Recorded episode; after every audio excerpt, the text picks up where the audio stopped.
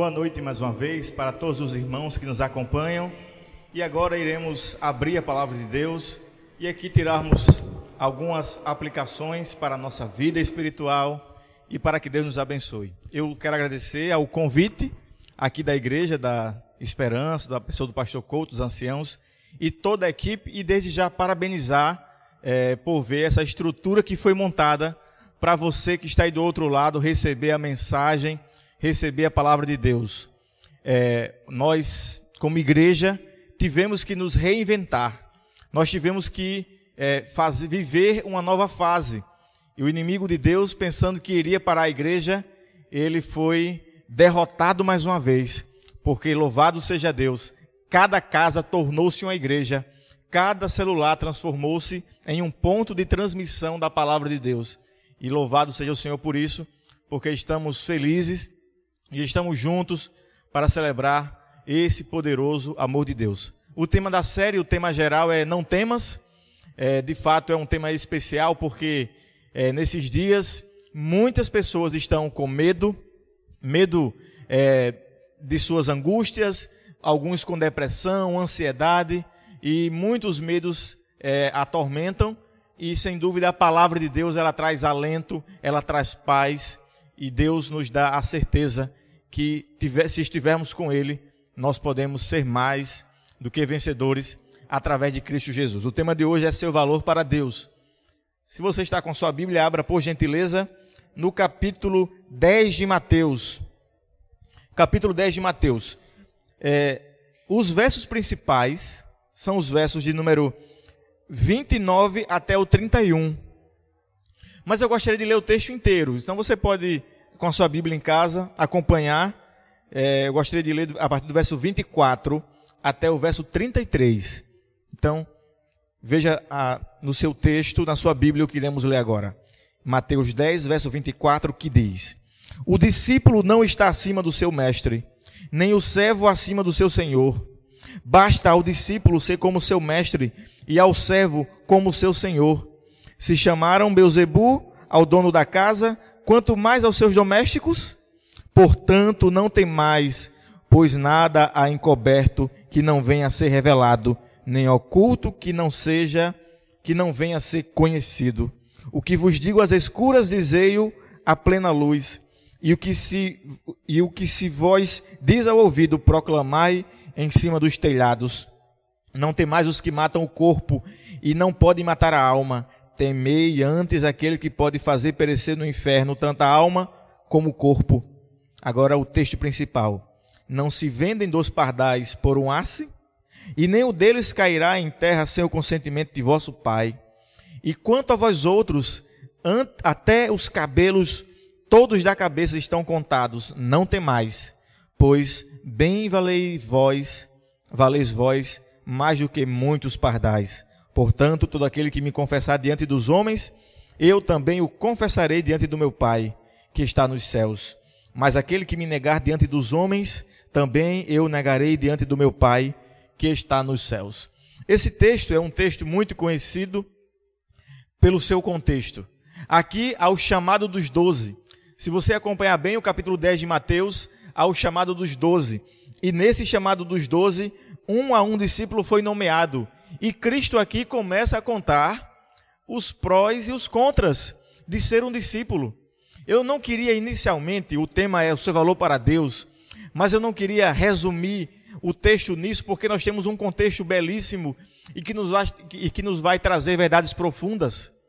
O, é, Cristo estava chamando aqui os discípulos e, e dizendo assim: Olha, eu vou falar para vocês, eu vou falar para vocês como é, o que vai acontecer com vocês ao serem meus discípulos. O que vai acontecer com vocês ao vocês seguirem os meus passos? É mais ou menos assim. É, o combinado, a gente diz aqui em nossa região, não sai caro. O combinado, a gente acerta antes, porque se você se decepcionar depois, vai saber que não foi por culpa minha, porque você aceitou as cláusulas do contrato. O capítulo 10 de Mateus é, irmãos, exatamente isso. É um contrato. É um contrato de Deus para com os seus, de Cristo para com os seus discípulos. E aqui nós temos as partes do contrato. Na primeira parte, que está do versículo 5 até o versículo 15, Cristo fala as, as instruções, o que eles vão passar, na verdade, como eles vão se comportar. A primeira parte do contrato é como vocês se comportarão. Está do versículo 5 até o versículo 15. Aí do versículo de número 16 ao versículo número 23, tem aqui os alertas. Vocês vão enfrentar alguns problemas. Vocês vão enfrentar algumas coisas. E vocês, ao enfrentarem isso, saibam que vocês têm que ter cuidado, Cristo diz. Vocês têm que falar assim, vocês têm que se portar assim. Uns os, os pais vão entregar, outros os filhos vão entregar. Não será fácil. Esse mesmo contrato você deve ter recebido quando você resolveu se tornar cristão. Quando você resolveu se tornar, você que me ouve, é, a maioria é, é adventista. Quando você resolveu se tornar adventista, você recebeu esse contrato. Você recebeu um vinde a mim. Você recebeu um venha. Você recebeu um no mundo passarei por aflições. Mas também você recebeu um tende bom ânimo. Eu venci o mundo. Quando você veio, você não veio completamente inocente. Você sabia que existia um contrato. Você sabia que existiam, existiam coisas a fazer. Existiriam momentos difíceis, porque ser cristão não é apenas estar em momentos fáceis, mas seguir e obedecer o que diz a voz de Deus. E finalmente, chega aqui nos estímulos. E aqui Cristo começa a falar o que vai acontecer quando é, as pessoas se depararem com os discípulos. E Cristo começa a dizer assim: Olha, é, vocês sofrerão como eu sofri. Irmãos, o texto, o tema do, do sermão é o seu valor para Deus. Mas hoje o sermão vai falar sobre sofrimento. Porque o nosso valor está ligado o quanto nós nos entregamos para o evangelho. O contexto inteiro quer dizer isso. Cristo então diz assim: Olha, vocês pensam que o escravo sofrerá menos, desculpem, que, exatamente, que o escravo sofrerá menos que o Senhor, referindo-se aos discípulos e a ele. E Cristo então diz assim: Não. Um mestre, os servos sofrerão tanto quanto, quanto o seu mestre. E Cristo falou assim: Me chamaram de Beuzebu. E se me chamaram de Beuzebu, chamarão vocês, discípulos, e a mim e a você, de coisa pior. Nos chamarão é, talvez de preguiçosos, nos chamarão de pessoas com falta de fé, mas nós temos que perseverar na sã doutrina, nós temos que perseverar na fé dos apóstolos, na fé do Senhor. Cristo diz assim: Olha, se chamaram-me de Beuzebu, vão chamar vocês de coisa pior. E eu acho que você passou por isso. Quando naquele dia você foi fazer uma entrevista de emprego, que disseram que você teria que trabalhar no sábado, e você disse eu não trabalho no sábado e te chamaram de preguiçoso. Você não é preguiçoso, você é fiel a Deus. Te chamaram, poderão te chamar de coisa pior, mas Cristo disse assim: Eu sofri e vocês também irão sofrer. E o texto continua dizendo assim: Porque nada que que, que, que tenha, portanto não tem mais, versículo 26 diz, duas vezes nesse texto nós temos a expressão não tem mais. Cristo resolve repetir esta palavra porque ela é uma palavra importante no texto. Não temer porque o medo ele iria paralisar os discípulos na obra de levar adiante o evangelho. Irmãos, o medo é paralisante. E, e o, o próprio João diz que quando o amor, o amor, é, o medo chega, o amor sai. E nós precisamos enfrentar o medo com o amor do nosso Deus. E o texto diz por duas vezes: não tem mais. Eu vou dizer para vocês uma coisa.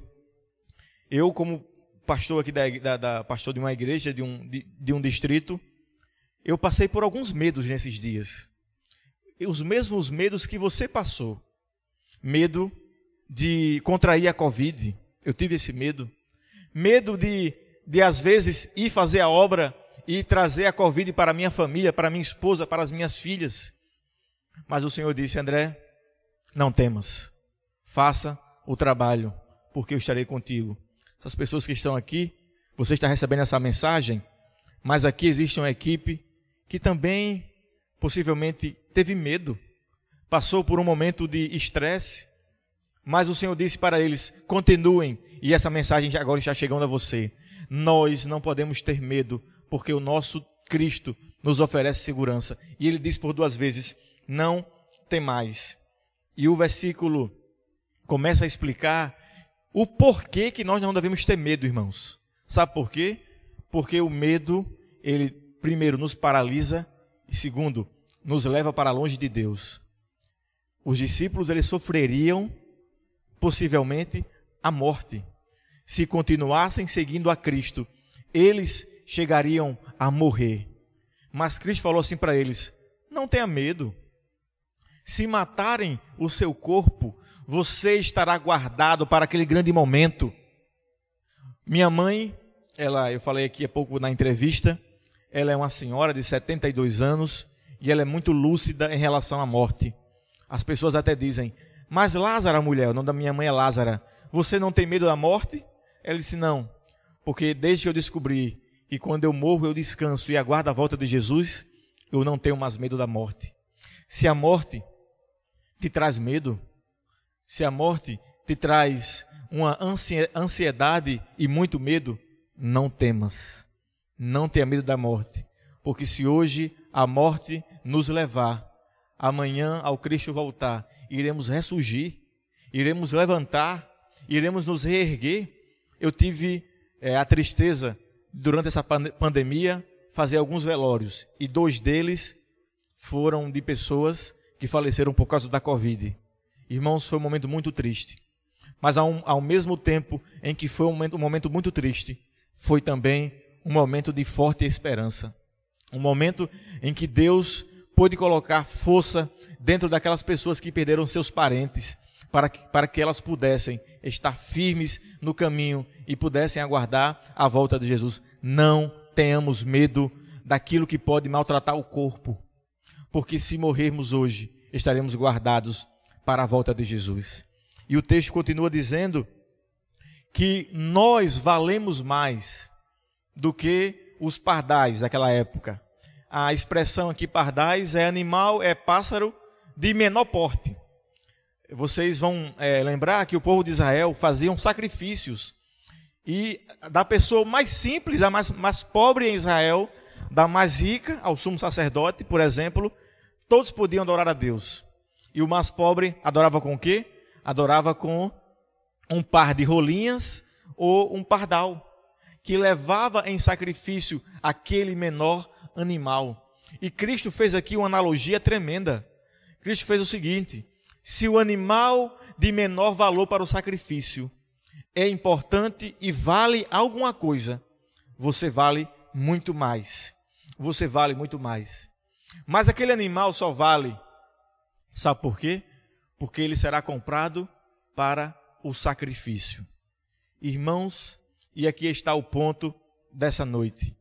Aquele animal, ele era comprado pelo menor valor para se sacrificar em prol daquele que o comprava. E hoje eu quero dizer para vocês que nós precisamos ter uma vida de sacrifício. O nosso valor para Deus está em nosso sacrifício.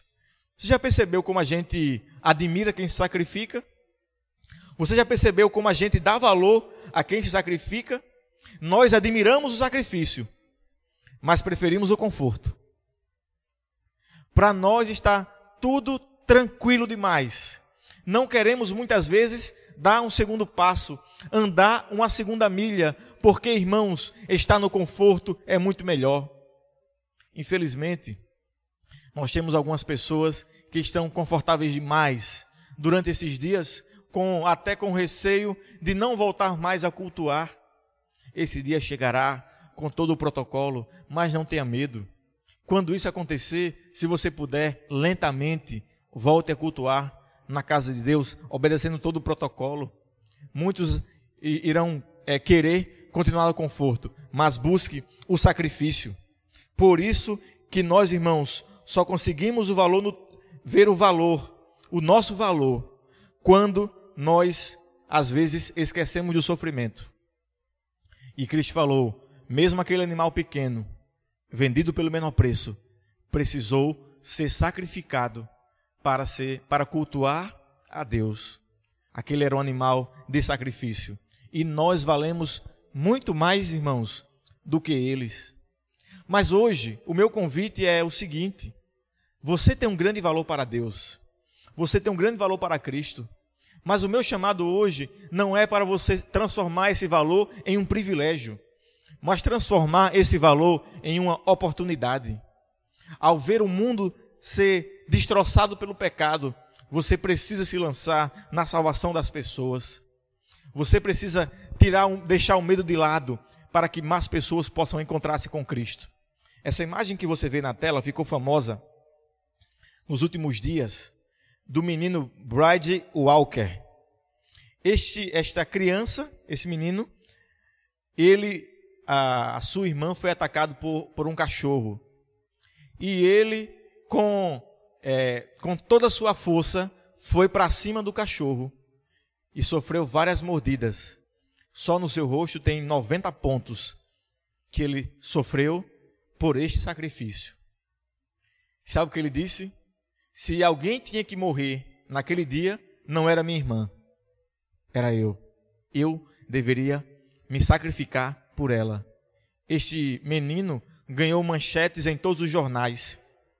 esta criança ganhou manchetes e vários admiradores, entre eles os astros da franquia Vingadores, o, o ator que faz é, o Thor, o ator que faz o Capitão América, o Homem de Ferro, o Hulk, todos mandaram mensagens para ele dizendo: Você é um verdadeiro herói, porque você se sacrificou pela sua irmã. O seu valor, querido, querido amigo e querido irmão que está me assistindo, está no tamanho do seu sacrifício. O seu valor está no tamanho daquilo que você vai fazer para salvar os outros.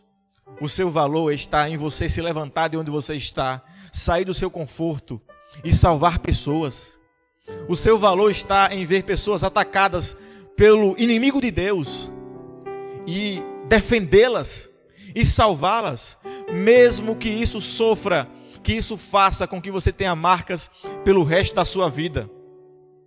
O apóstolo Paulo, ele escrevendo uma de suas cartas, ele disse: Trago no meu corpo as marcas de Cristo, as marcas do sofrimento. O valor de Paulo estava no tamanho do seu sacrifício. O valor de Cristo está no tamanho do sacrifício dele. Tem uma história com letra E, que é uma história que, eu, que é, é criada, que diz que quando todos estivermos juntos celebrando, no céu, grandes líderes virão, e o primeiro deles será Noé. E Deus vai perguntar para Noé: Noé, qual foi o teu sacrifício? E Noé vai dizer: Senhor, eu fiz uma grande arca. Eu falei, as pessoas não aceitaram. Eu entrei na arca sozinho com minha família. E a arca é minha marca de sacrifício. Virá então o próximo, Moisés. E Deus perguntará para Moisés: Moisés, onde estão as pessoas que eu te dei? Onde está a tua, onde estão os teus, a marca do teu sacrifício? E Moisés vai mostrar o rosto desgastado pelo sol do deserto. Moisés vai mostrar tudo o que ele fez e que as pessoas rejeitaram, dizer: Senhor, aqui estão as marcas do sacrifício. Mas o grande líder, aquele que se sacrificou por nós, também estará lá Jesus Cristo. E quando for feita a pergunta para ele: Onde estão as marcas do teu sacrifício? Cristo nada falará.